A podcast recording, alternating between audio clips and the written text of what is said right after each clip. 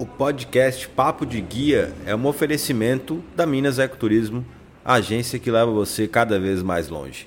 Acesse o site www.minasecoturismo.com.br e confira todos os roteiros e destinos que você encontra para o Brasil e para a América do Sul.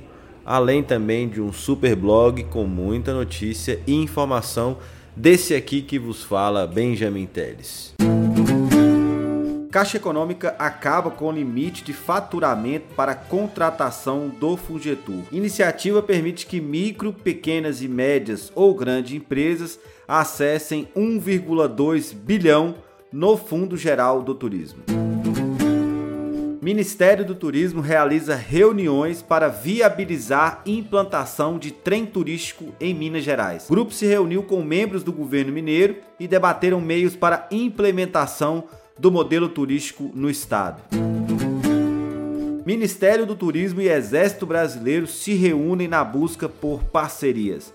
Temas como cadastro e selo turismo responsável foram tratados durante o encontro. Lançado Smart Challenge para impulsionar o caminho dos jesuítas principal corredor turístico da América do Sul. Iniciativa realizada por governos de cinco países e Banco Interamericano de Desenvolvimento conta com o apoio da Organização Mundial do Turismo. Prazo para inscrição no projeto Experiências do Brasil Rural termina na próxima semana. Serão selecionados oito rotas turísticas que contemplem cadeias agroalimentares como queijo, vinho, cerveja e frutos da Amazônia. CVC Corp ainda tem 800 milhões de reais para créditos em remarcações. A CVC Corp começou 2021 com 796 milhões de créditos de passageiros que ainda não haviam remarcado suas viagens até 31 de dezembro de 2020. Secretários de turismo pedem ajuda ao governo federal.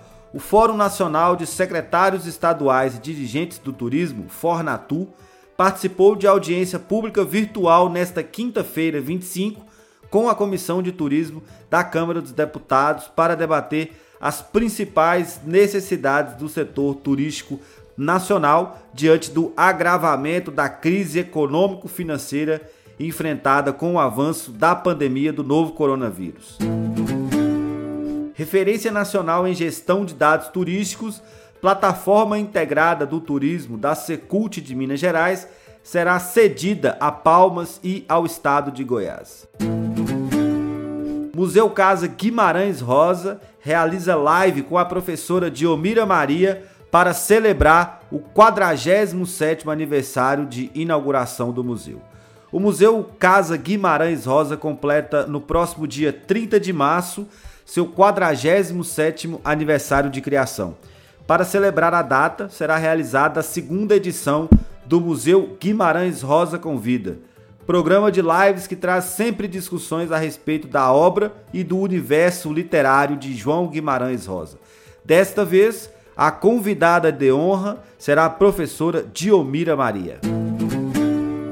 Fundo Esperança já disponibilizou quase 40 milhões de reais para empreendedores no Pará. O Fundo Esperança liberou o saque para pessoas físicas e jurídicas constituídas em abril, é, cujas propostas foram aprovadas em análise pelo Banco do Estado do Pará e Secretaria de Desenvolvimento Econômico. Mais de 40 milhões de reais foram distribuídos para profissionais entre guias de turismo e agências de turismo. Agora internacionais. Em Cusco, a ponte Inca Quesuachaca será reconstruída a partir de 15 de abril. Os habitantes de quatro comunidades do distrito de Quereuê receberão um incentivo financeiro para reconstruir a ponte Inca de aproximadamente 600 anos.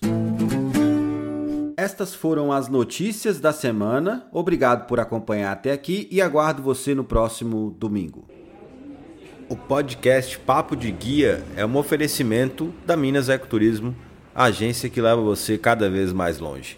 Acesse o site www.minasecoturismo.com.br e confira todos os roteiros e destinos que você encontra para o Brasil e para a América do Sul.